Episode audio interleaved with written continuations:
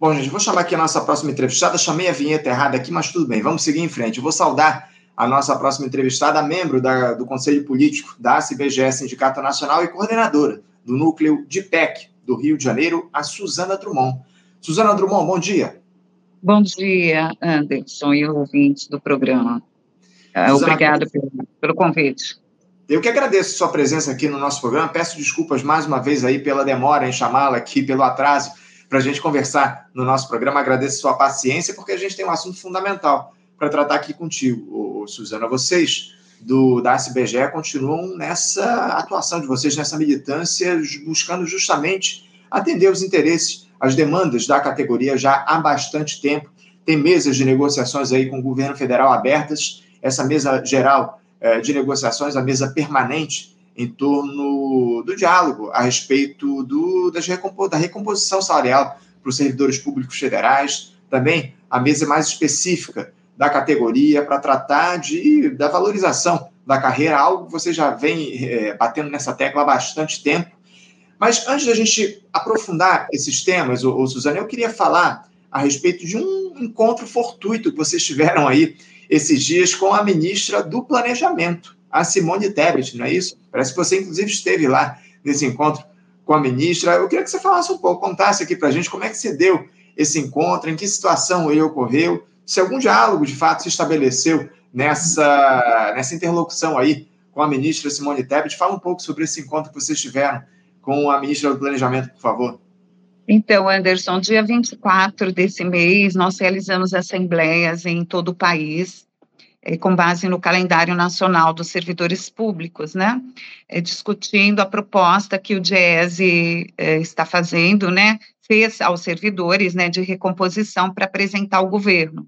E nosso núcleo por local de trabalho, que aqui é a Superintendência do Rio, que é igual a de outros estados, que faz coleta de informações, ele realizou essa assembleia, fez as deliberações e também a gente estava com outros problemas relacionados às condições de trabalho, problemas de elevador elevador fechado, elevador com problema, etc. Então, nós decidimos é, ir a, fazer um ato na frente do, da sede do IBGE e, e protocolar documentos para a direção do IBGE tanto no que diz respeito ao problema mais específico dessas condições de trabalho do nosso prédio, né, que ficou, como todos da, durante a pandemia, né, abandonados, e mais problemas crônicos, e a outra pauta em relação aos interesses dos trabalhadores, é, que diz respeito a ter o inicial da carreira, inicial de salário para os trabalhadores temporários, que é que hoje está, é a maioria da categoria, né, é, pode chegar a 7 mil pessoas, hoje tem 5 mil e poucos, então, a gente, eles ganham 1.500 reais, é, pra, é, que são aquelas pessoas que vão coletar as informações de inflação, emprego, desemprego, indústria, enfim, comércio, serviço, e a gente foi lá reivindicar pelo menos que eles ganham o mínimo, eles ganham 1.500, menos que o salário mínimo de São Paulo, que é 1.550, eles ganham 1.512, a gente foi reivindicar um, um 2.600 reais, que é o inicial da carreira, sem sem as gratificações. Vamos também reivindicar lá o, essa, essa, essa pauta né, geral, enfim, é, que a direção se empenhe mais na reestruturação da nossa carreira, etc. E coincidiu que a ministra estava vindo ao IBGE conversar com a direção do IBGE, e nós subimos né, no, na, na, no andar do, da, onde ficam os nossos dirigentes, e ela também subiu. A princípio, ela disse, olha, eh, nós estamos com adesivos, né, de, de reajuste, ela falou, nossa, que, que, que recepção calorosa, já estou vendo aí pelos, pelos bottoms, e a gente aproveitou, disse para ela que era, foi uma coincidência, o que ela, o que ela disse para a gente, né, que nós tratamos dessa questão dos trabalhadores temporários e também dos servidores públicos e da reestruturação da carreira, e cobramos dela uma reunião conosco, porque o IBGE pertence ao Ministério do Planejamento. E de longa data, os ministros do planejamento não atendem o IBGE. A gente fala com o secretário executivo, fala com outras fontes, né? E ela tinha prometido que ia nos receber pessoalmente, o sindicato.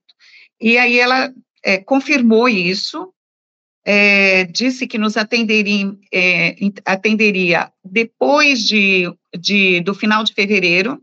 E por que ela falou isso? Ela disse que é, a gente falou da preocupação com essa questão do reajuste dos temporários, porque o IBGE pediu esse reajuste, foi para o orçamento, mas foi retirado 19 milhões dessa rubrica. E foi antes desse corte atual. É, ela disse que esse corte de recursos que teve é porque eles fizeram uma projeção da inflação maior do que a que foi, do que a que fechou o ano, né?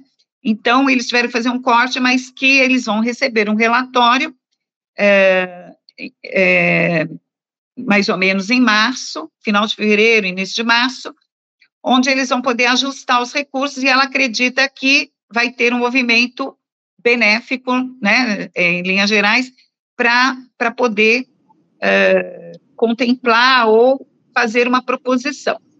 Então, ela disse isso, falou que tem apreço pela instituição, falou que, que, há, que, enfim, que quer valorizar os trabalhadores do IBGE, enfim, foram linhas mais gerais, né, assim, é, numa relação, assim, educada, é, mas, assim, atendeu, né, parou para conversar, cumprimentou as pessoas e tal, e ela ia ter uma reunião com o IBGE, onde ela também trataria desses assuntos, né, além de tratar das questões relacionadas à parte técnica do IBGE é, e outros temas que o presidente trataria, ela também trataria desses assuntos. Então, nós somos lá, nós aproveitamos para cobrar dela é, o reajuste inflacionário que os servidores estão pedindo através desse estudo do DIESE, a reestruturação da carreira, a reunião conosco e a melhoria das condições de trabalho dos trabalhadores temporários enquanto eles existirem, além de mais concursos, né?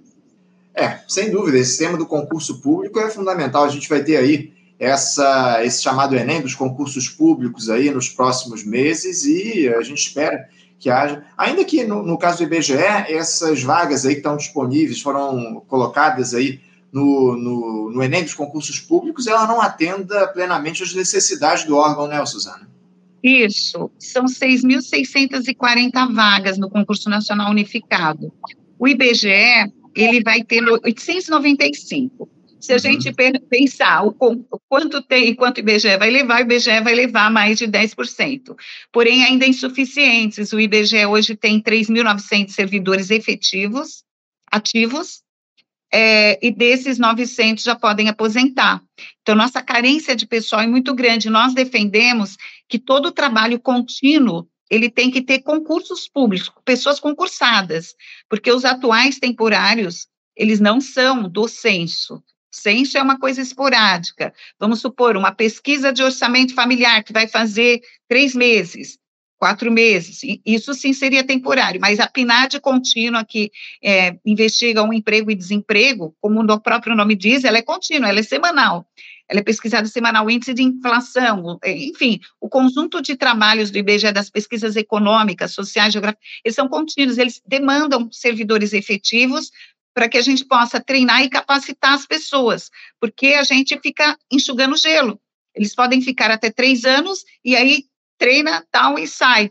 Então, é muito ruim para a instituição, para quem administra, né, para os gestores, né, para as pessoas que chefiam esses setores, né, porque você fica enxugando gelo o tempo todo, e para as pessoas, né, para os jovens que não têm direitos sociais, que são constantemente aditados, porque esse contrato é aditado mensalmente, fica uma insegurança, né? Como dizia um deles para mim, ele falou: não posso comprar uma televisão nas casas, é, na, na, numa loja qualquer, porque é, eu não sei se eu vou poder pagar, né? Então é uma insegurança. E nós, como sindicato e, e como pessoas que defendemos uma sociedade justa, entendemos que as pessoas têm que ter direitos sociais, né? É, é, com com direitos iguais, né? Porque a gente também trabalha junto, nós temos alguns direitos, eles não têm, é muito constrangedor para todos nós, para além da questão salarial. É isso, constrangimento acima de tudo para vocês, para a categoria. O, o, Suzana, eu queria que você falasse um pouco a respeito agora com a gente. Uh, como é que andam as negociações, o Suzana, as discussões lá em torno das, da reestruturação das carreiras do IBGE. Vocês têm um diálogo mantido aí com o Ministério da Gestão e da Inovação, tratando dessa reestruturação das carreiras. Como é que anda hoje esse diálogo? Uma pauta antiga aqui de vocês, a gente já vem acompanhando há bastante tempo. Há reuniões marcadas? Como é que anda esse diálogo, essa mesa de negociação específica de vocês do IBGE, Suzana? Então, temos duas mesas, né? Uma geral do funcionalismo, é, que está tratando da recomposição para esse ano e para os próximos, que o governo está dizendo que vai dar zero, né?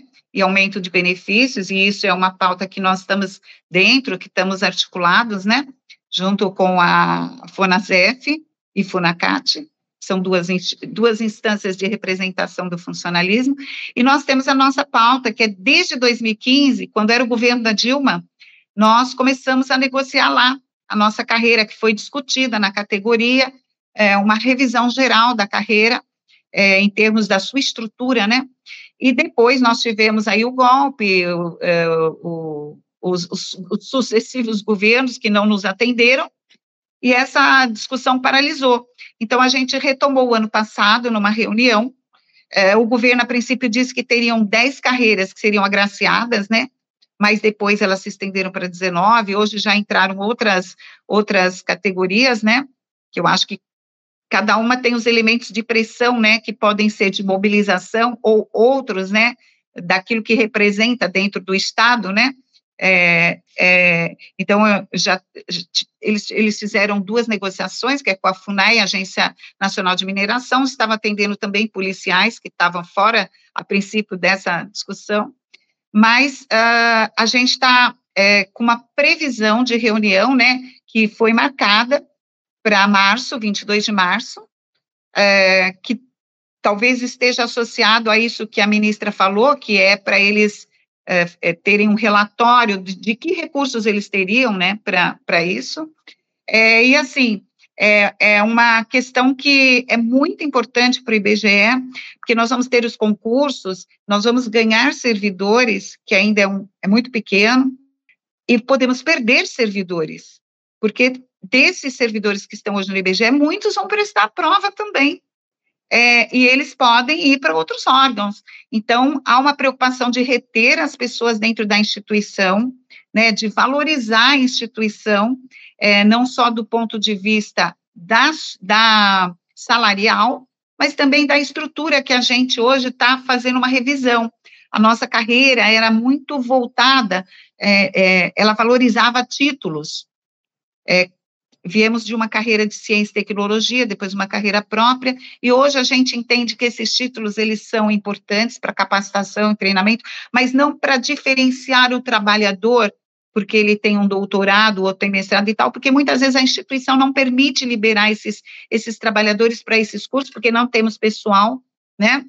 É, muitas vezes as pessoas são é, é, têm, têm formação interna, né? Representação do IBGE, horas de, de cursos de representação, de, enfim, e às vezes a diferença salarial ela vai também criando ruídos internos, que é muito ruim. Então, a gente não vai querer mais uma carreira que tenha valorização desses títulos, em que pese que eles possam ser é, é, utilizados para questão de promoção e progressão, né? Em que pese que a gente quer que as pessoas estudem porque elas consideram que é importante, que elas vão se aperfeiçoar, né? Mas não que elas vão fazer esse curso para poder ganhar mais né? E aí é, temos toda, toda essa problemática interna, né? É isso, toda essa problemática que está colocada acima de tudo, né, Suzana? Agora, é, ainda falando sobre essa negociação uh, com o governo federal, com o Ministério da Gestão e da Inovação em Serviços Públicos, vocês têm sentido comprometimento de fato, oh, Suzana, do governo? Uh, e eu te pergunto isso uh, porque no debate relativo à recomposição salarial servidores, né, a situação está muito, muito estranha, né? O governo tem deixado muito a desejar, né? Não há uma perspectiva de reajuste para esse ano. Na verdade, no orçamento, uh, os recursos destinados ao reajuste, à recomposição salarial para o serviço público federal é zero. Essa que é a grande verdade, né? Há ali alguma, algum, algum reajuste no que diz respeito aos benefícios, mas os salários, nada. Uh, há uma perspectiva de que recursos apareçam ao longo do ano, mas tudo ainda é muito incerto. Vocês têm sentido um comprometimento, de fato, dessa gestão federal, do governo Lula, para valorizar os servidores públicos, para recomporem as perdas que foram colocadas ao longo dos últimos anos, mas mais especificamente em relação à carreira do IBGE, porque, como você falou aí, outras carreiras já foram uh, agraciadas aí em negociações específicas, especialmente as carreiras relativas à segurança pública, né? os policiais rodoviários federais, policiais federais. Em relação à carreira de vocês, há um comprometimento de fato do governo federal no sentido de reconhecer e de valorizar uh, a carreira do IBGE? As carreiras, de fato? Uhum. É, é uma situação muito complexa. A gente ficou seis anos sem reajuste, aí tivemos o ano passado 9%, e as expectativas era de valorização do funcionalismo. Afinal de contas, o funcionalismo ele foi um dos setores importantes para a gente derrotar o Bolsonaro, né, e colocar outro governo. E aí, mais do que o Mauriase já expressou aí, é, nós sabemos que é um governo de frente, com várias contradições, né? É muito, muita gente liberal. Então, eu acho que existe dentro do governo uma disputa né? É no sentido de, de para quem dá esses recursos, né? Então a gente vê que setores são agraciados, são recebidos em detrimento de é, do, do funcionalismo que precisa ter uma reestruturação, tem até um ministério agora específico, né, Ministério da Gestão, é, da Ministério do EC, que é professora universitária, então, assim, é, nós achamos que o governo tem que dar mais atenção ao funcionalismo, a, ao, a, aos órgãos de Estado, porque se o governo quer fazer políticas públicas, ele demanda que tenhamos serviços públicos de qualidade, né, com servidores é, é, capacitados, bem formados, valorizados, para que esse atendimento à população, que é fundamental, é, é seja, se, seja é, reconhecido, verificado, etc. Agora, o governo está apresentando 0%, certo? E aumento de benefícios. Esses benefícios, eles não atingem, por exemplo, os aposentados, que trabalharam nas instituições e que é, fizeram parte da história da formação do serviço público. Então, por quê? Porque auxílio alimentação vai pegar até os nossos temporários, e é importante, né, que, que pegue, claro, valoriza. Auxílio é, educação, né, pré-escolar, é, só pega a, a, a, turma que tem filhos até sete anos. E, e a questão do auxílio alimentação, né? É, e, e per capita saúde, que é o único que pega, mas o per capita saúde, que é em torno de 100, 120 reais, ele só é pago a quem tem plano de saúde e o titular é, é o funcionário, né, ou a funcionária. Então, é muito restrito também, porque muitos servidores públicos não têm, não estão em condições mais de pagar plano de saúde. Então, eu vejo que é, tem um processo de enrolação, né? A gente não precisa de uma mesa permanente de negociação, como a gente já dizia lá para trás, a gente precisa de uma mesa efetiva de negociação. Ela não precisa que seja permanente, ela precisa ser efetiva. Então, ano passado foi dito que teríamos uma segunda reunião de reestruturação, não tivemos. Agora existe uma promessa e uma marcação de reunião em março, né?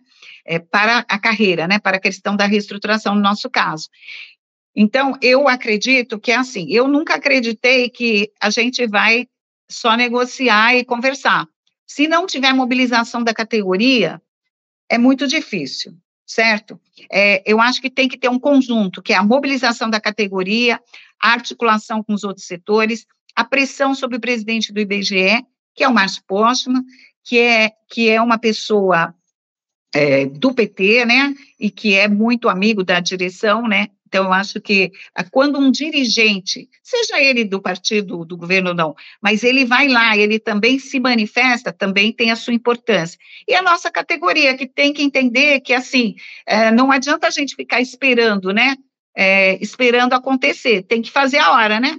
Tem que acontecer, e eu acho que o caminho é a mobilização, são as assembleias, são as atividades que a gente faz. É, nas ruas, nas assembleias, nos atos, né?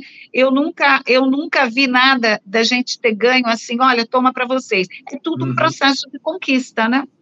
Nada cai do céu, né, Suzana? Acima de tudo, é necessária a organização mobilização dos servidores públicos federais para conquistar ganhos aí, é, para conquistar valorização das carreiras. A gente teve um período aí trágico nos últimos anos, especialmente após o golpe na ex-presidenta Dilma Rousseff, essa gestão Bolsonaro deletéria que provocou uma série de perdas para o serviço público, houve perseguição, inclusive, do funcionalismo a partir dessa gestão deletéria, e agora temos um governo aí que se coloca como de reconstrução nacional, como uma gestão democrática, é preciso é, pressão para a gente conseguir a conquista de direitos e direitos históricos do funcionalismo aqui no nosso país, valorização das carreiras. Suzana, a gente vai continuar acompanhando a mobilização de vocês do IBGE aqui no programa. Quero agradecer demais a tua presença, a tua participação com a gente hoje. Seguimos aí de olho nessas reuniões, nesses encontros, nessas negociações de vocês da associação, vocês do sindicato do IBGE. E uma próxima oportunidade, a gente vai, espero, conversar contigo aqui para trazer melhores notícias e soluções aí para os problemas que estão colocados. Mais uma vez, Suzana, muito obrigado pela tua participação e boa sorte aí nas negociações com o governo federal, tá bom? Obrigada para vocês, e é isso. O caminho é a gente lutar, não é só no funcionalismo, né? A sociedade, de um modo geral, nós temos que. As nossas bandeiras, elas precisam ser colocadas, não só a gente ficar pedindo para o governo ou esperando acontecer, né? Eu acho que se, se não tiver pressão, vários setores da sociedade estão lá pressionando, né? Os bancos, os setores é, de interesse, né? É, agronegócio, etc. Está tá todo mundo lá pressionando. E, e a gente tem que fazer o nosso papel. Nós que somos maioria, né? Nós que somos trabalhadores, dependemos só do nosso salário.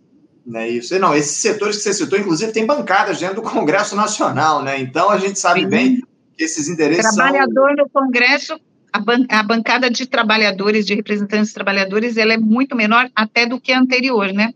Então é muito grave isso.